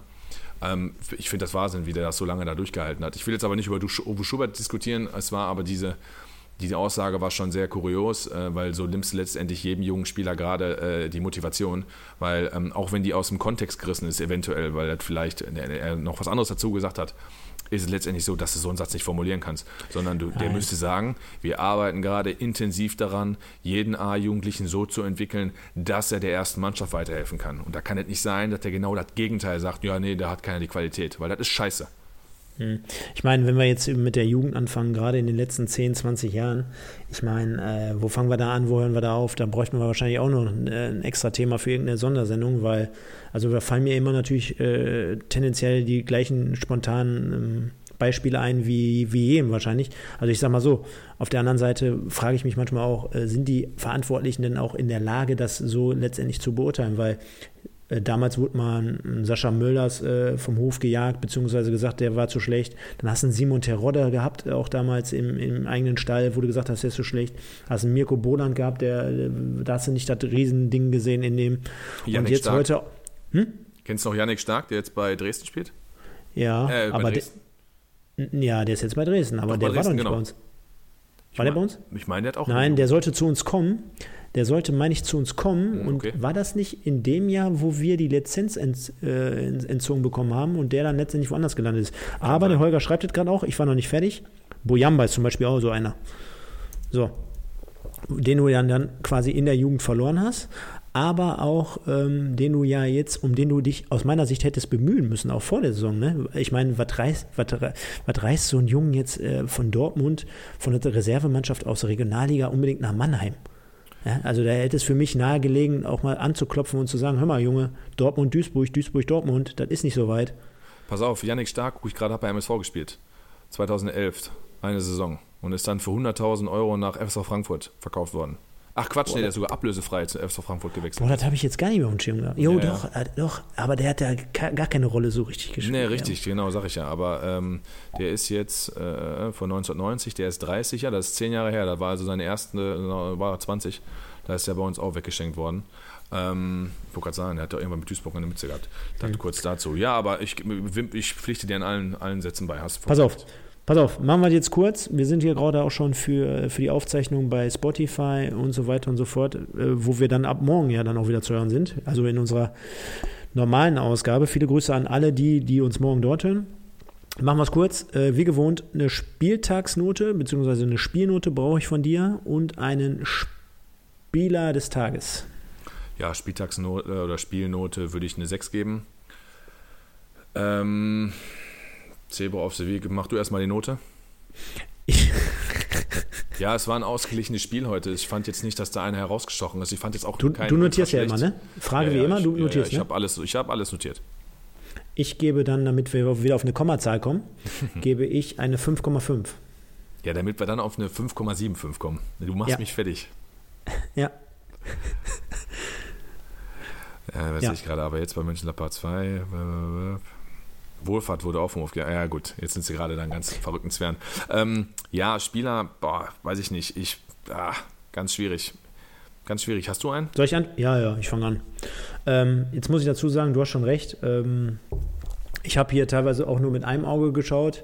Ich muss dazu sagen, äh, ich habe natürlich aber auch den Ton laufen lassen und die Emotionen vom Kommentator, die haben mich jetzt nicht so eingefangen, da ich sagen würde, das war jetzt ein Spiel, äh, was jetzt rauf und runter ging und ich habe jetzt hier grundlegend was verpasst. Also ich habe das schon gesehen, aber alleine aufgrund äh, des 2 zu 2, also dem Ausgleich plus der ganzen äh, Leid, Leitgeschichte ähm, der letzten Mo Wochen und Monate plus auch seinen Einsatz heute zumindest, äh, würde ich das Ganze dann dementsprechend an Moritz Doppelkamp verlagern. Genau, auch hier an die Community. Ich habe gerade gesehen, hier äh, Zebra äh, of the Week für mich, Jansen und dann diskussionswürdig. Äh, können gerne mal Leute reinschreiben, was sie, wen sie da sehen oder wen sie da nennen würden. Ich fand ganz gut jetzt nochmal Balu 18, hat nochmal geschrieben, Yannick Stark wurde 2010 vom MSV geholt und dann direkt nach Darmstadt. Dritte Liga verliehen, danach wollte er nicht mehr für den MSV spielen und wurde nach Frankfurt abgegeben. Danke dafür die Auflösung. Ähm, immer hilfreich, wenn solche Kommentare dann da reinkommen, finde ich super. Siehst du? Siehst du? Aber, ne, sag ich Ja, ja, finde ich super. Der hat, der hat kein Spiel gemacht. Genau. Nee, richtig. Äh, Ich wusste nur, dass er beim MSV war. Ich hatte nicht mehr ganz genau die Historie im Kopf. Zebra of the Week, Moritz Stoppelkamp, weil der Kapitän ein Tor gemacht hat, ist vorangegangen. Ja, boah, das macht mich wahnsinnig. Ähm, Vielleicht auch, in, überleg kurz, vielleicht aber von mir an dieser Stelle nochmal der Aufruf. Leute, Leute, Leute, hinterlasst nochmal ein Like bitte. Wir sind gerade bei 12, äh, mag ich, Likes in dem Fall. Hinterlasst nochmal bitte ein, zwei Däumchen, dann sind wir alle zufrieden. ja, ich nehme auch äh, Stoppelkamp. Ich habe gerade über Jansen zum Beispiel nachgedacht. Ähm, wir haben gerade darüber gesprochen, dass die 6 zu oft überspielt wurde. Da hat Jan Jansen natürlich auch seinen Beitrag zu, zu leisten. Ähm, ich bleibe dann. Und das 1-0. Das 1-0 Ja, wird auch richtig. zumindest als Teilschuld auf ihn. Sieht da, sieht da auch nicht gut aus. Äh, deswegen bin ich auch bei Moritz. Marcel Sprint Perfekt. schreibt jetzt auch, Stoppelkamp, Zebra aus the Week. Marcel, Ja, wenn Junge, Marcel, bist wenn Marcel. Sprintert schreibt, hör mal, Ja. da können wir ja gar nicht anders. Der Genau. setzt uns hier schon komplett unter Druck. Auf jeden Fall. Von daher ähm, belassen wir es dabei. Kurzer und knackiger Ausblick auf Dresden, denn mit Blick auf die Uhr, was ich ja so bekanntlich immer so sage, wir schreiben jetzt gerade hier schon die 48, 49. Minute im, äh, für unsere ähm, Podcast-Folge morgen. Ähm, ja, Dresden, das ist einer der bekanntlich äh, mit Aufstiegsfavoriten äh, in, der, in der dritten Liga. Äh, letztjähriger Absteiger. Die ja letztendlich in der zweiten Liga auch zum Schluss zu kämpfen hatten, indem die dann den einen oder anderen Corona-Fall hatten, wo die dann letztendlich nicht trainieren konnten. Das Ganze dann sich quasi zum Nachteil von Dresden entwickelt hat, ähnlich wie beim MSV im Aufstiegsring. Und was soll ich sagen, am Ende des Tages abgestiegen und jetzt auch mehr oder weniger wie wen hatten wir da letztens, wo ich gesagt habe, eine rundum erneuerte Mannschaft? Genau, genau wie Dresden jetzt auch vor der Saison, äh, vor, vor dem Spiel, wo ich es gesagt habe. Aber bei Dresden kann man ja wirklich dann davon sprechen, dass sie auf vielen, vielen Positionen äh, eine neue Mannschaft haben. Da sind so Spieler wie Hosina dazugekommen im Sturm, Yannick Stark, den wir gerade mhm. angesprochen mhm. haben, Patrick Weihrauch im Mittelfeld, dann äh, der Mai von, ähm, von wo ist der nochmal gekommen? Der von Halle von Halle, genau, Kapitän da, glaube ich, sogar sofort in Dresden. Ja, ja, genau. Und so weiter und so fort. Also da sind einige. Und ähm, gilt als der Aufstiegsfavorit in der dritten Liga, tut sich bislang auch nicht komplett so einfach. Auf der anderen Seite machen wir uns nichts vor, in unserer Situation, was du auch vorhin gesagt hast, wäre vielleicht schon ein Pünktchen ganz gut. So darf unsere Mannschaft natürlich nicht rangehen, denn wir spielen auch egal, trotzdem zu Hause und wir müssen einfach jetzt auch mal den Anspruch haben, mal vielleicht den Schwung jetzt ein bisschen mitzunehmen und auch mal eine kleine Serie hin, hinzulegen, sodass wir sagen, jetzt holen wir nicht einen Punkt, jetzt verlieren wir wieder, dann, dann gewinnen wir mal wieder, dann verlieren wir wieder, dann verlieren wir wieder, dann holen wir einen Punkt, dann verlieren wir wieder. Also vielleicht jetzt mal wirklich ein paar Spiele am Stück mal dranbleiben, dann den Rückenwind auch mit nach Kaiserslautern zu nehmen. Von daher wird eine enge Kiste, aber ähm, ich hoffe zumindest. Ja, ob das so eine enge Kiste wird, weiß ich nicht. Ich werde auf jeden Fall gegen den MSV tippen, weil das in der Vergangenheit ein bisschen geholfen hat. Ähm, du sagst gerade, hat es ein bisschen schwer getan. Die haben letztendlich 19 Punkte, sind auch nur ein Punkt hinter dem Tabellenführer. Ne? Ist, äh, man sagt dann, okay, die sind Fünfter, aber die Spitze ist so eng. Von daher, wenn sie morgen gegen Unterhaching gewinnen sollten, wovon ich jetzt äh, ausgehe, spielen zu Hause gegen Unterhaching und Unterhaching ist ja auch nicht so top in Form die letzten Wochen. Spätestens nachdem sie gegen uns verloren haben, war bei denen auch ein bisschen so der Ofen aus glaube ich, das werden die machen. Und dann werden die bei uns auf jeden Fall als Mannschaft unter den ersten drei zu uns kommen, vielleicht sogar als Tabellenführer. Und da gibt natürlich breite Brust. Ne? Die haben die letzten drei Spiele auch gewonnen dann, oder hätten sie dann gewonnen. Und ähm, ja, wollen natürlich dann in Duisburg in Anführungsstrichen das ja, für die aus deren Sicht äh, äh, als Favorit, muss man ja aus Dresdner Sicht sagen, würden die dann die freien Punkte gerne mitnehmen, um dann Richtung Winterpause natürlich dann an, an der Sonne zu stehen. Machen wir uns nichts vor. MSV bei der Heimstärke mit zwei Punkten ja, ähm, äh, ist, glaube ich, mehr als ein Punkt nicht drin. Äh, darauf müssen wir irgendwie hoffen. Ich hoffe auf eine, und selbst wenn wir da verlieren, ich hoffe einfach darauf, dass wir diesen Flow mitnehmen können, dass weiter diese Laufbereitschaft, Zweikampfverhalten, Kommunikation da ist, dass wir 90 Minuten durchhalten, weil danach haben wir endlich mal eine Woche, eine Woche Zeit. Da kann Gino auch mal ein bisschen Trainingsarbeit leisten, auch wenn wir den hier kritisieren als Trainer, kann er dann ein bisschen mehr auf die Mannschaft eingehen, einwirken. Die Jungs haben dann auch mal ein paar Tage Pause. Vielleicht kriegen sie dann auch mal den Montag, vielleicht auch Dienstag frei oder was, vielleicht zumindest den Montag können ein bisschen durchschnaufen.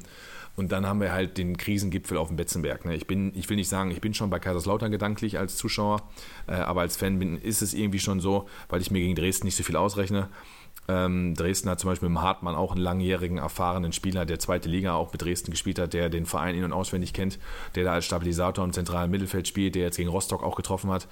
Äh, ist, denke ich, auch einer, der die Mannschaft innerhalb der Kabine, weil das ist ja auch wichtig und auf dem Platz zusammenhält. Ich will jetzt nicht sagen, wir verlieren da auf jeden Fall, aber würdest du mich als neutralen Zuschauer fragen, würde ich da Banco 3-1 auf Dresden tippen. Hm, also die Rollen sind, glaube ich, ganz gut verteilt. Wir, wie der Yamada das ja auch gerade im Chat zusammenfasst, machen wir uns nichts vor. Mhm. Gegen Dresden sind wir klare Außenseiter. Na und? Dann können wir ja nur gewinnen. Das ist natürlich so eine Cinderella-Story, die oftmals im Fußball beschrieben wird. Ich meine, auf der anderen Seite, wir haben aktuell knüppeldick, aber komplett so ohne Chance sehe ich jetzt nicht. Muss natürlich ganz anderes aufgetreten werden als wie gegen Ferl. Machen wir uns auch nichts vor. Auf der anderen Seite, irgendwann müssen wir ja mal was zu Hause reißen. Von daher werde ich jetzt hier noch keinen Tipp abgeben. Aber ähm, ja, ja, ja, ja, ja, ja, wir kommen ja gleich zu Tipp. Von daher mache ich, mach ich hier nichts vor. Also ich werde keinen Tipp entlocken. Aber ähm, das wird natürlich sehr, sehr schwer. Aber wir sind uns ja sowieso einig, das wird eine ganz lange Saison. Ja, und bei Dresden ist halt auffällig, ist eine Mannschaft mit sehr vielen Torschützen. Also die haben jetzt nicht einen, der sechs, sieben Hütten gemacht hat. Die haben dann mehrere Spieler, wo sich zwei, drei Tore drauf verteilen und auch äh, mehrere Vorlagen drauf verteilen. Also sie sind dann schon sehr schwierig auszurechnen, weil da jeder irgendwie ein Tor schießen kann. Sind bei Standards gefährlich, wo ich beim MSV mal ein bisschen Angst habe. Ähm, bei den, bei den defensiven Standards. Zu den offensiven Standards nochmal kurz gesagt, wir hatten das in einer der letzten Folgen, das war ja auch vorhin einmal kurz Thema. Wer die da trainiert, glaub, weiß ich nicht. Ich glaube, dass Gino Lettieri da irgendwie was Neues reingebracht hat, weil seitdem er da ist, machen die diese kurze Variante. Die kurze Variante kann natürlich nicht funktionieren, wenn die Ecken scheiße kommen und die irgendwie auf, auf Möwenhöhe. Hat er denen vielleicht nicht gesagt, dass die Ecken dann auch noch gut kommen müssen? vielleicht hat er denen nur gesagt, mal, stellt euch mit allem Mann auf die Linie, mhm. blockiert, blockiert, den Torwart und dann sagt der Schepernick zu dem, hör mal, hättest du mir aber auch sagen müssen, dass ich die Ecke hochschießen muss. Also Solch, solche Spieler hatte ich früher in meiner Mannschaft. Den hast, du, den hast du gewisse Teildinge erklärt, wovon du dann als Trainer dachtest, ja, da ist ja selbstverständlich, dass dann der, der Ball hochkommen muss, wenn du schon allen Spielern sagst, stellt euch auf die Ecke. Dann sagt der nach dem Spiel ganz kackfrech so, so zu einem, ja, hättest du mir ja sagen müssen. Was wir damals mal bei Schwafam hatten, das fand ich eine ganz äh, äh, gelungene Eckentaktik, weil die auch ein paar Mal funktioniert hat in Landesliga damals. Da haben wir uns auch am kurzen Pfosten positioniert und wir hatten mit dem Fabian Hastedt einen, ähm, der ein sehr gutes Kopfballspiel generell hatte. Dann standen wir da positioniert, auch so ein langer wie ich oder dann auch der Gogo, den kennst du ja auch, Gökhan Errol, der auch sehr groß ist die jetzt aber vom Kopfballspiel bei der Ecke nichts vom Weg haben, die dann aber mindestens ein, zwei Spieler auf sich ziehen. Dann standen wir da vorne auch aufgereiht und er hat dann seinen Gegenspieler weggestoßen und ist dann, hat sich dann Richtung 5, war 5, 6 Meter vor dem Tor orientiert und da wurde der Ball dann hingespielt. Das heißt, wir standen also viel Wirbel um nichts, wir standen alle rum als Statisten. Er hat dann einen, sagen wir mal, körperlich mit der Schulter weggehauen, ist fünf Schritte zurückgegangen und die Ecke wurde dahin gespielt. Wenn die Ecke jetzt auch noch kam, ja, dann war der sogar oft auch frei zum Kopfball und ich kann mich da auch noch gegen FSV Duisburg, die gerade zum Beispiel Oberliga spielen, noch daran erinnern, dass wir da 1-1 gespielt haben. Da hat er auch ein äh, schönes Kopfballtor gemacht. Ähm, genau, hat diese Eckentaktik. Und äh, das haben wir öfter gemacht. Und wenn dann jetzt ein Profifußballer in der Lage ist, den Ball ein, einigermaßen vernünftig in diesen Raum zu spielen, dann kann auch was passieren. Nur wenn wir alle da stehen, wie, wie aufgereiht, die Ecke kommt nicht. Und wir machen das vor allen Dingen auch jedes Mal. Ne? Wir haben ja gar keine andere Eckentaktik mehr, sondern wir stehen ja alle jetzt am kurzen Pfosten, permanent immer. Das ist natürlich dann fahrlässig und äh, vielleicht kommt in den nächsten zwei, drei Wochen noch eine neue Variante dazu. Hast du gesehen hier, der Yamadas fragt gerade nochmal die Frage dazu. Wisst ihr, wer die Standards trainiert? Nee, keine Hast du eine Ahnung. Vermutung? Nein, also ich denke, ich denke, seitdem Militäre da ist, ist die neue Sache da drin. Ähm, ich kann mir vorstellen, dass die jetzt auch in diesen englischen Wochen jetzt nicht so, normalerweise ist es ja so, dass sich die Gruppen aufteilen, ne? So, logisch. Ne? Du hast mehrere Trainer, der macht das, der macht das, der macht das. Jetzt werden die wahrscheinlich nicht so viele Gruppen gehabt haben. Warum auch? Du hast die, die wenig gespielt haben, du hast die, die viel gespielt haben, okay. Und dann machst du viel im Taktikbereich im Standardbereich. Ich denke, das werden dann im Kollektiv alle so gemacht haben. Und wahrscheinlich sogar Gino Litere, denke ich, weil seitdem er da ist, gibt es diese Variante. Ja, äh, vielleicht abschließende äh, Frage und Ausblick auf das Spiel gegen Dresden. Können wir mit Arnold Bodimbo wieder rechnen im Kader? Und wissen wir denn, wie lange Dominik Schmidt jetzt ausfallen wird? Oder ist es nur eine eine fadenscheinige Ausrede in Bezug auf sein Interview in, äh, ja, nach dem Fairspiel. Ja, dass man nämlich sagt, äh, ja, wir brauchen Führungsspieler auf dem Platz, äh, da müssen auch wirklich mal die dementsprechenden Leistungen aufgetan werden. Und indem man sich dann selber dann dahinstellt und das so öffentlich an anderen Spielern kritisiert, beziehungsweise ein bisschen anprangert und dann drei, vier Tage später spielt in Mannheim und dann aufgrund einer ominösen Verletzung oder Verletzungsgeschichte gestern im Abschlusstraining nicht dabei ist, hm, sei mal dahingestellt. Aber glaubst du, das ja, wird so ein Spieler wie Dominik Schmidt, sorry, äh, glaub, du hast ja mit allem recht, glaubst du, das wird so ein Spieler wie Dominik Schmidt mit sich machen lassen? Also aufgrund seines Alters, der Erfahrung, äh, der Vita, äh, dass sich ein Altersspieler, da kannst du mit einem 18-Jährigen machen, aber das machst du doch nicht mit einem über 30-Jährigen. Also wenn, ja, wenn ich mir vorstelle, den nimmst du ja jetzt nicht mit aufgrund der Aussage, der sagt doch ganz ehrlich, fickt euch ins Knie. Der macht doch danach ja. keinen Meter mehr. Du, du weißt ja, wie es ist. Ne? Also in, in, in so einer Mannschaft, da gibt es ja gewisse, gewisse Hierarchien und ich sag mal so, selbst wenn äh, du hast ja trotzdem in dieser Mannschaft einen Kern von 15, 16 Spielern und du, du weißt ja auch, wie es ist, wenn da jemand neu in die Mannschaft reinkommt. Unabhängig davon, ob der jetzt vielleicht alt ist, ob der jung ist oder ob der Erfahrung hat oder keine, da guckst du natürlich trotzdem immer bei, bei neuen Leuten mit drauf. Wie verhalten die sich, wie sind die, wie geben die sich, was für Äußerungen hauen die raus. Und der muss ja, also die Aussage muss ja beispielsweise nur alleine bei so einem Stoppelkampf jetzt nicht ganz gut angekommen sein. Und ich denke mal, gerade er wird äh, extrem viel Einfluss in der Mannschaft haben und auch auf den Trainer.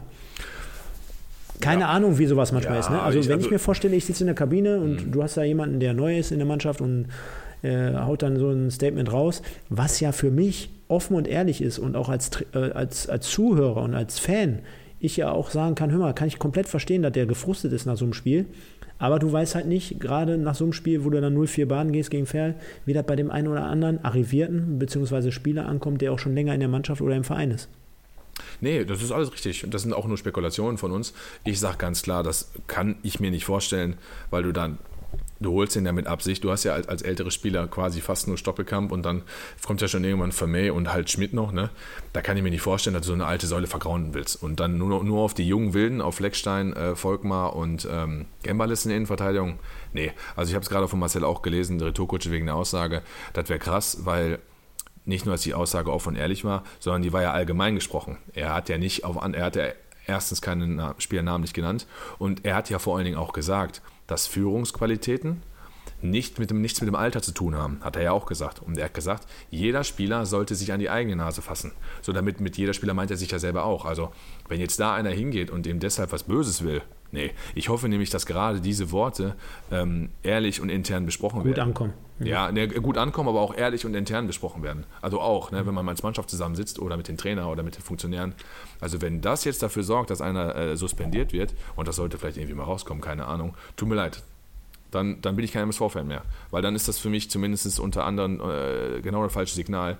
Denn, äh, denn wir wollen doch ehrliche, vorangehende Typen haben, die auch mal das aussprechen, äh, was, was Sache ist, solange die jetzt nicht hier zum Rundumschlag ausholen und jedes, jede, das jede Woche bringen. Äh, das war auch meiner Meinung nach das erste Mal, dass Dominik Schmid sowas in die Richtung gesagt hat. Also kann ich mir nicht vorstellen. Das wäre krass. Lieber Mike, ich würde sagen, ähm, mit Blick auf die Uhr, wir kommen jetzt zu deiner Lieblingskategorie.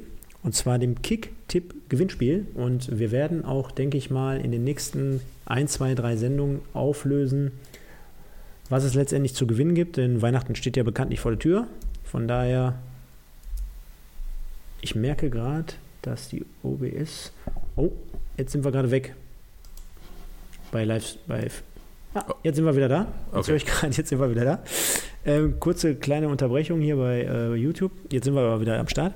Und zwar werden wir auflösen, was es in den kommenden Tagen dort dann zu gewinnen gibt. Aber wir haben die Hälfte des Spieltags rum. Ich fasse nochmal zusammen. Türk Gütschü gegen den 1. FC Saarbrücken 1-1, KfC Uerdingen gegen den Hallescher FC 0-1, SVW in Wiesbaden gegen den SV Meppen, unsere Freunde aus Meppen 1-0. Dann haben wir den Waldhof aus Mannheim gegen unsere Zebras mit dem 2-2. Und wir haben SC Verl Hört, hört gegen den TSV 1860, ebenfalls mit einem 1 zu 1. Kommen wir auf unsere Kick-Tipp-Gruppe bzw. Schrägstrich Community zu sprechen. Dort fällt einiges auf, wie unter anderem. Wir haben es ja schon angesprochen, unter, einer, unter anderem einer der Jungs, die sich in den letzten Wochen noch dazu angemeldet haben, war ja, glaube ich, dein Kumpel, der Tetra Pack Jung. Ja, ist nicht mein Kumpel, nee, ein anderer Lötti hat sich angemeldet, ein Kumpel von mir. ja, der Lötti ist leider letzter. Ja, genau. der hat doch keine Ahnung von dritter Liga. Äh, der Tetrapack, äh, keine Ahnung, der punktet auf jeden Fall ordentlich. Ja, das ist, ist, natürlich äh, schon eine beachtliche Leistung, sich jetzt hier von nach, nach, weiß ich nicht, nach acht Spieltagen, wo er nicht getippt hat und erst zum neunten ungefähr dazu kam, jetzt schon mittlerweile zehn, elf Plätze gut gemacht zu haben. Sehr gut. Ähm, jetzt gucke ich mal. Ja, der, der, muss Oschi Rück, der muss in Rückrunde angreifen, ne? Der, ja, da. das ist so, der ist, der ist so einer wie die Gegner immer beim MSV. Der kommt immer erst zur zweiten Halbzeit und richtig in Fahrt. Und dann räumt er das Feld von hinten auf. Äh, gehen wir trotzdem mal weiter. Ja. Auffällig noch an diesem Spieltag und zwar Zebrastrahl unterstrich 0798 mit 10 Punkten bislang, also ganz stark. Drei Plätze hoch dafür, Belohnung Platz 36. Der 1 -1 ja, ja, ist der 1-1-Tipper. Dann haben wir noch den Prinz Poldi, also unsere Freunde aus Köln, die haben ja im Moment nichts zu lachen mit dem Karneval. Wow. Äh, der ist auf Platz 26 hochgerutscht, ebenfalls mit 10 Punkten. Und dann schauen wir mal, was haben wir hier noch? Die Sackfalte ist vier Plätze hoch, Calypso vier Plätze hoch. Dann haben wir, oh, den Baler Löwen, das ist der Torben hier, Kumpel aus Baal. Fünf Spiele getippt und eine glatte Null. Das ja, zumindest so. auf Wiesbaden hätte man tippen können gegen Meppen. Ne? Ich denke, das war klar, oder? Was hat er denn da getippt? Soll ich mal gucken? Da Weiß ich, 1 -1, ja, ein 1-1 hat er getippt. Naja. Der, der glaubt noch an den Pfosten Frings. an, an den glaubt er. Der ist der Nächste, der gehen muss. Ja, der hat eine schöne Frise. Den möchte ich auch nochmal in Duisburg sehen. Zumindest beim Friseur. Egal. Ähm, dann haben wir hier, was ist noch auffällig? Schreibt der Torben gerade, ach, hör auf. dann haben wir hier noch äh, den Torbinho. Der ist ebenfalls sechs Plätze hoch, auf Platz 11 jetzt mit sieben Punkten. Äh, uns beide lasse ich heute mal raus dem Mantel ja, des Schweigens. Genau. Und dann kommen wir auch schon zu unserer Top 10. Wir haben einen geteilten neunten Platz mit dem Latschos 1902, ein Platz hoch mit vier Punkten. Dann haben wir den Dane äh, auf Platz 9. Dann kommen wir zu meinem persönlichen Lieblingswortspiel hier, da haben wir den, auf Platz 8 den Claude, Claude, Claude, Oliver Rudolph. Auf Platz 8, zwei Plätze runter, nur mit zwei Punkten an diesem Spieltag. Auf Platz 7 den Libero. Und jetzt Knaller, halte ich fest, schneide ich schon mal an. Pack deine Hirsche da im Hintergrund ein. Oder er legt die einfach mal für dich. Er legt die doch einfach, schießt die doch einfach mal ab. Und zwar das Killer Zebra 90. 13 Plätze hoch und nicht irgendwie mal eben von 50 auf 40 oder äh, auf 37 oder so, sondern von äh, dementsprechend 19 auf 6. Also was für ein Sprung. Mit 11 Punkten auf Platz 6. Schon ein bisschen jetzt in Schlagweite auf, äh, oder in Reichweite auf Platz 3. Und die Top 5 haben wir mit Obi84, den Heggebusch und jetzt die Top 3. Dein Kumpel der Sonne hat sich arriviert wieder auf Platz 3 festgebissen mit 120 Points. Dann haben wir den, 19, äh, den Nils OL 1902 mit 122 Punkten. Und wie soll es anders sein? Ist schon ein bisschen langweilig, lieber Mike. Aber Ehre wem Ehre gebührt. Dem Kellerkind war ich gestern Nacht bis 1 Uhr. Heute Morgen hat er mir seine Zaubertricks mal verraten. Mit 136 Punkten unangefochten auf Platz 1. Er soll sich mal nicht so sicher fühlen, denn der MSV weiß natürlich, wie es sich anfühlt, schon fast durch zu sein. Auf Platz 1 das Kellerkind. Ja, äh, Kellerkind ist eine absolute Maschine. Ich glaube, der braucht gar nicht mehr tippen. Wahrscheinlich wird er dann irgendwie doch unter die ersten drei kommen. Der hat ja schon ordentlich Punkte Vorsprung. Freut mich auf jeden Fall auch für ihn. Äh, Kumpel von dir, dem kannst du ja dann persönlich den Preis überbringen. Platz zwei ist übrigens ein Nachbar von mir. Von daher, der wusste bis letzte Woche gar nicht, er was gewinnen kann. Der hat die ganze Zeit gedacht, der tippt hier just for fun. Jetzt habe ich ihm gesagt, der hat sich schon gewundert, warum der die ganzen Facebook-Freundschaftseinladungen bekommt. Weil ich den jede Woche hier vorlese, Mann. Aufwachen, hallo. Jetzt habe ich ihm das mitgeteilt. Jetzt wurde direkt nervös, weil er sagte zu mir, ja, sein Ziel wäre so eigentlich so die ersten zehn und so, wäre total cool. Dann sage ich, Alter, du bist Zweiter und äh, äh, du kannst unter die ersten drei kommen, dann gewinnst du was. Wie, ich gewinne was? Ich sage, ja, die ersten drei kriegen was zu gewinnen, Preis. Meinst du, wir machen das aus Jux? Ach so, scheiße. Jetzt muss ich ja nochmal richtig gucken. Und jetzt wird er wahrscheinlich verkacken, weil er jetzt anfängt nachzudenken und vorher unbeschwert getippt hat.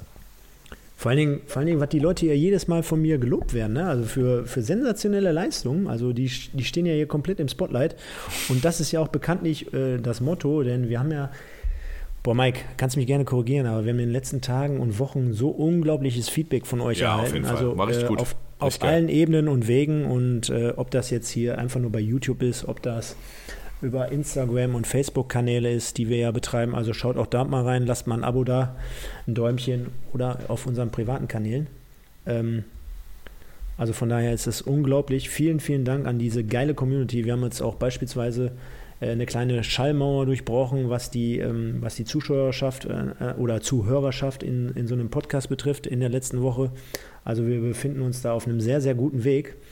Und vielen Dank an euch alle da draußen. Ihr macht das so geil und deswegen sagen wir ja auch von Fans für Fans. Wir sehen es jetzt hier gerade, sitzen jetzt hier um 22.15 Uhr und wir haben immer noch einige, die uns hier wahrscheinlich seit der ersten Sekunde zuhören. Von daher bleibt mir gar nicht viel anderes über, als dem lieben Mike mit seinem Hirschen da im Hintergrund zu, zu, ich hänge ab.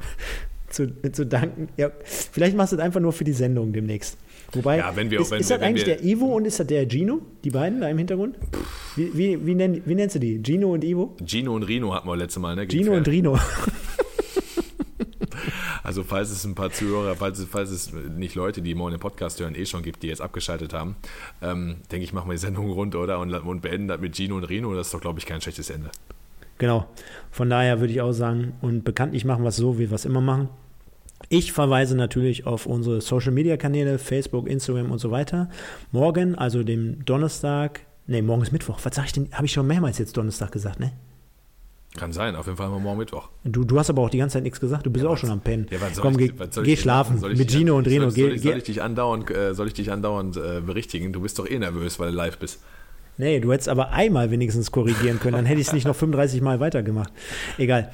Uns gibt es natürlich morgen auf die Ohren bei Spotify, Soundcloud, ähm, iTunes, äh, YouTube nochmal und ähm, sag schnell, ähm, Football was my first love, der App, der Fußball-App, wo alle Podcasts äh, erhältlich sind. Von daher vielen, vielen Dank an dieser Stelle und der Mike kann es natürlich nicht hören. Ich verweise nochmal auf den Podcast Wimpeltausch morgen mit ähm, Peter, Peter Neururer. Also Michael, wenn du das jetzt hier hörst, ich kriege dann an besagter Stelle nochmal den Kasten Bier von dir. Nein, Quatsch. Ähm, vielen, vielen Dank dafür. Wir werden auch in den nächsten Wochen immer mal wieder nochmal ein Live-Special machen und Es wird nicht wie versprochen eine Weihnachtsgala geben, sondern ich habe mich mit Mike Kurz geschlossen. Es wird eine Silvestergala geben.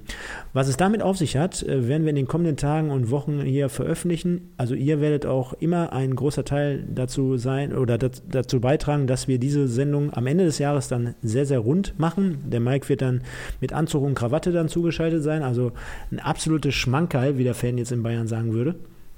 Von daher wünsche ich euch allen eine schöne gute Nacht.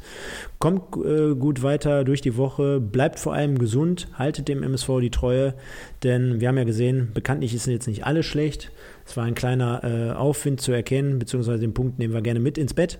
Von daher ähm, verbleibe ich mit den magischen Worten nur der MSV. Ciao.